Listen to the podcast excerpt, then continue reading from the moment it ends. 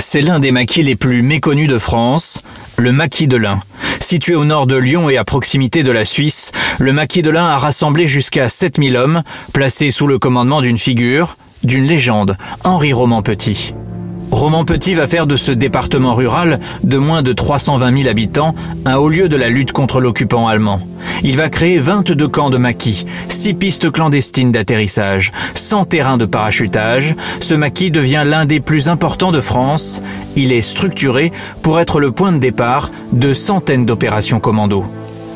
Si le maquis de l'Ain est entré dans l'histoire, c'est parce que pour la première fois, le 11 novembre 1943, la population française a découvert le vrai visage de la résistance lors d'un défilé audacieux en pleine occupation au nez et à la barbe des Allemands. 200 hommes armés, en uniforme, paradent dans les rues d'Oyonnax. Ce défilé va entraîner des représailles terribles, trois opérations militaires ciblées, et des rafles menées par un certain Klaus Barbie. Des centaines de combattants, de civils vont périr. Voici l'histoire du maquis de l'Ain.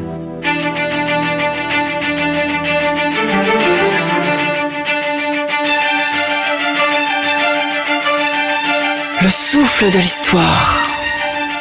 Vous écoutez Romain Clément, le souffle de l'histoire. Mai 1940, les Français croient encore leur armée invincible. En 30 jours à peine, l'offensive éclair des troupes du Führer terrasse toutes les unités. 90 000 soldats français perdent la vie. C'est la débâcle. Et sur les routes, 7 millions de civils, femmes, enfants, vieillards, fuient l'inexorable avancée du Reich. Le département de l'Ain n'échappe pas à cet exode. Les Allemands vont s'attaquer à la plus importante ville du département, Bourg-en-Bresse, qui est aussi le dernier grand rempart avant Lyon. Le 16 juin, un bombardement coûte la vie à 13 personnes, 25 autres sont blessés. 24 heures plus tard, le 17 juin, estimant les combats perdus, le nouveau président du Conseil s'adresse à toute la nation pour annoncer qu'il souhaite s'entendre avec l'ennemi.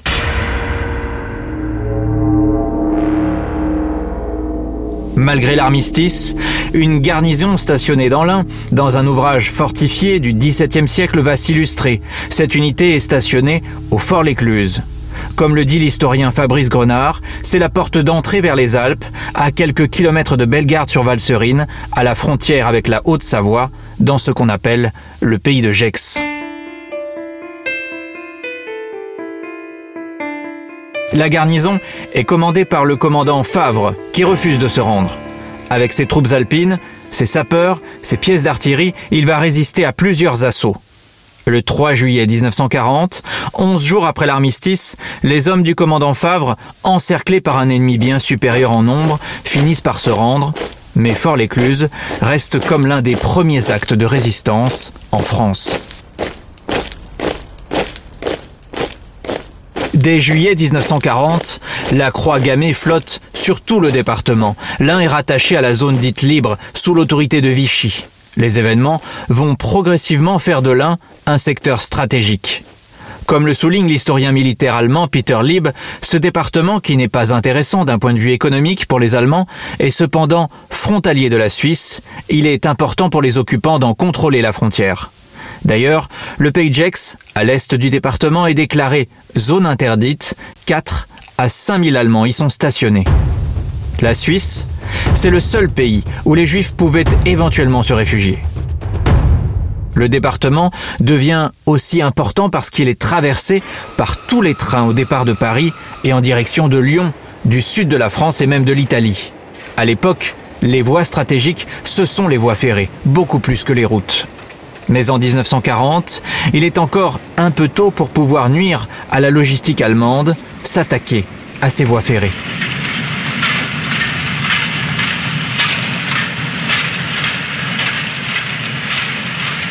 Dès 1941, la résistance va développer ses propres réseaux dans l'Ain. Comme le rappelle l'historienne Florence Saint-Cyr, qui est aussi la responsable du musée de la résistance et de la déportation de Nantua, se développent dans ce département les trois mouvements de résistance.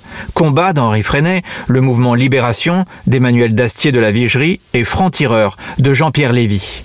Un personnage très important dans l'un, c'est le général Charles Délestrin, qui au moment de la défaite en 1940 est mis en retraite et s'installe à Bourg-en-Bresse. Le général Délestrin devient le chef de l'armée secrète, L'AS, c'est une structure nationale, une armée de l'ombre, prête à agir le moment venu. Délestrin cherche des forces vives et pour recruter, il s'appuie sur plusieurs personnalités de l'Ain. Des gens qui ont des carnets d'adresses, des notables souvent comme Bob Fournier, patron d'une brasserie, Raymond Charvet, dentiste, des médecins aussi comme le docteur Émile Mercier. Ils deviennent des chefs de secteur. Ils recrutent grâce aux structures existantes, les syndicats notamment dans les villes ouvrières comme Bellegarde ou Oyonnax, le Parti communiste, les lycéens. Deux lycées fournissent d'ailleurs d'importants contingents à la résistance, le lycée Xavier Bichat à Nantua et le lycée Lalande de Bourg-en-Bresse. La résistance commence par de petites actions dont l'objectif est de rallier la population à l'appel lancé par le général de Gaulle.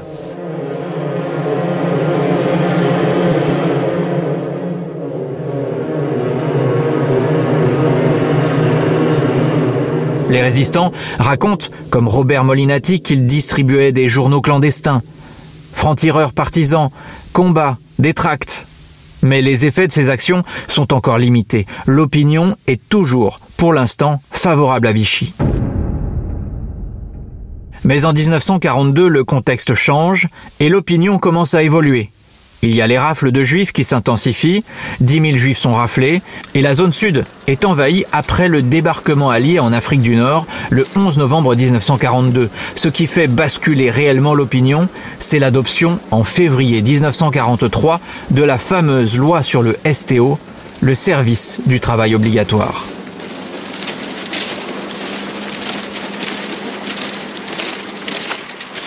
Tous les jeunes hommes nés en 1920, 21, 22, 23, quatre classes sont requis pour aller travailler en Allemagne. Le département est l'un des premiers en France à avoir émergé des manifestations de protestation. Il y a des mouvements à Bellegarde, à Oyonnax, à Bourg-en-Bresse, les jeunes se rebellent.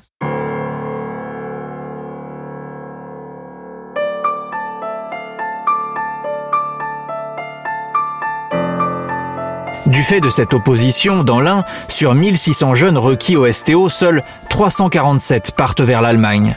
Ceux qu'on appelle les réfractaires au STO partent se cacher dans des fermes, mais ils deviennent si nombreux qu'il leur faut bientôt d'autres infrastructures pour se cacher.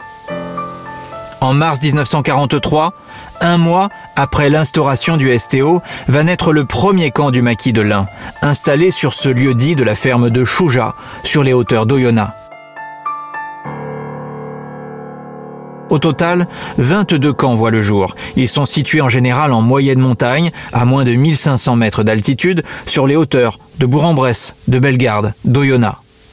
Ces jeunes vivent dans des camps de fortune, sans logistique, et ils n'ont pour la majorité aucune expérience militaire et souvent très peu d'armes. Comme le dit un autre ancien maquisard, Christian Simo, on avait un fusil Lebel pour cinq bonhommes, on était mal habillés, on n'avait rien à bouffer, c'était vraiment le début du maquis.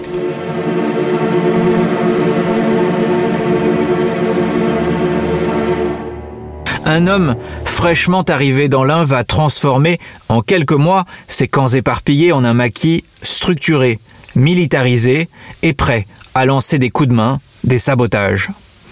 Cet homme providentiel s'appelle Henri Petit. Il a 46 ans, son nom de code dans la résistance, Roman Petit. Il a été recruté au printemps 1943 par l'armée secrète et il vient prospecter le département pour repérer ces petits groupes qui se forment.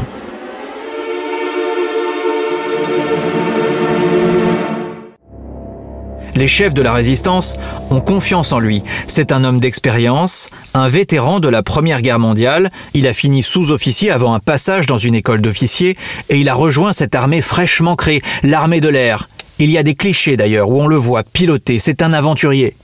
Ces hommes soulignent son aura de chef. Il est, comme le dit l'historien Gilles Vergnon, un chef de maquis, un seigneur de la guerre.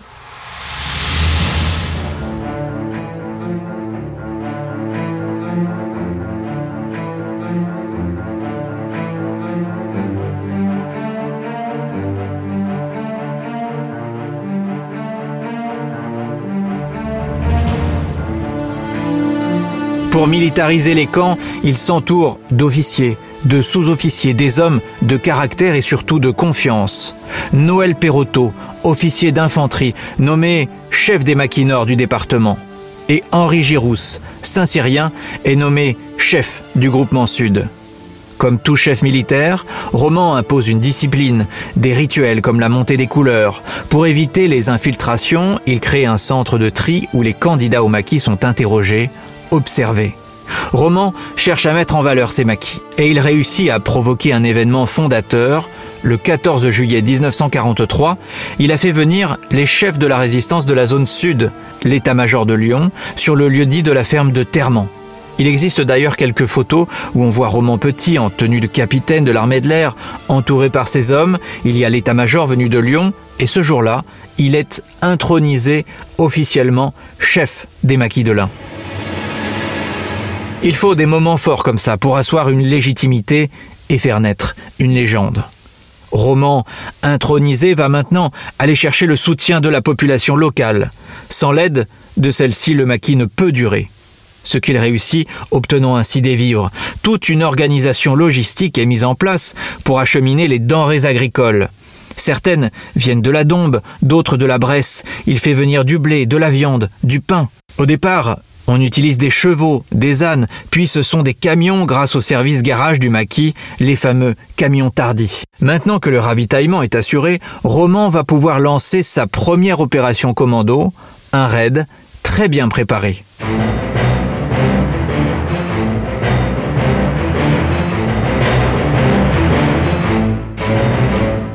Comme tous les chefs de maquis, Roman craint les désertions, en particulier dès que le froid de l'hiver se fait sentir. Il convoque sa garde rapprochée. Son objectif, faire main basse sur des stocks de matériel situés sur les chantiers de jeunesse d'Artemar, une structure paramilitaire qui a été créée par Vichy.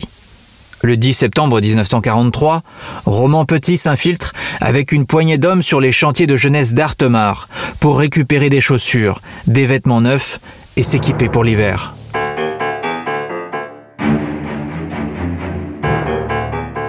L'opération est audacieuse. Avec du chloroforme, on endort les gendarmes et les gardiens et un groupe se charge du pillage des stocks. 11 000 kilos de matériel.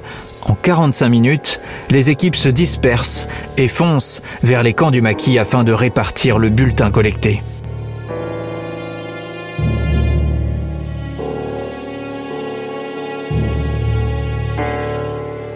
Le maquis de l'Ain devient ainsi le mieux équipé de France et il y aura très peu de désertion saisonnière, contrairement à d'autres maquis comme le Vercors où en hiver, de nombreux jeunes se découragent et rentrent chez eux. Fin septembre 1943, tournant important, un petit bimoteur clandestin, un Hudson, venu de Londres se pose sur un terrain secret de l'Ain. À son bord, deux émissaires spéciaux. Deux officiers alliés, Jean Rosenthal du BCRA, les services secrets de la France libre, et Richard Eslop, officier du SOI, les services secrets britanniques. Ils inspectent la plupart des camps du maquis et leur rapport, élogieux fait à Londres, quelques semaines plus tard, signifie le début des parachutages. La manne céleste tombe enfin du ciel, des pistolets, des fusils, des mitrailleuses, des grenades, des explosifs.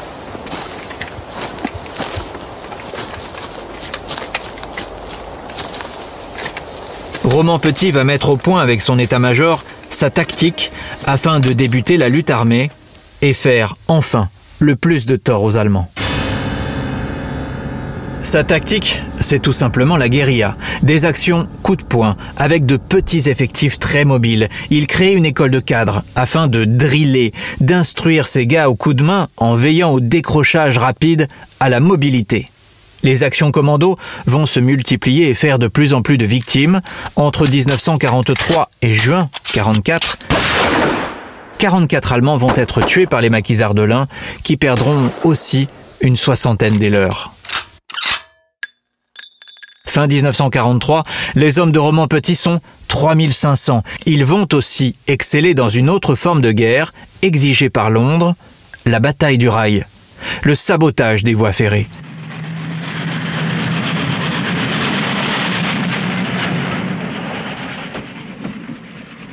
Tous les chefs de secteur ont formé des petites unités baptisées troupe spéciale insurrectionnelle. Il y aura des dizaines de sabotages chaque semaine, retardant ainsi la logistique des Allemands. Mais Roman Petit va marquer un grand coup symbolique. Pour gagner les cœurs de la population, encore très influencée par les discours de Philippe Henriot, ministre de la propagande de Vichy, qui assimile les maquisards à des criminels, à des voleurs. Il y a une chose qui a son importance, c'est qu'il a été publicitaire Roman Petit entre les deux guerres. Il va mettre à profit son sens de la communication. Il choisit une date symbolique pour organiser un événement particulièrement audacieux en pleine occupation et ainsi faire entrer son maquis dans la légende.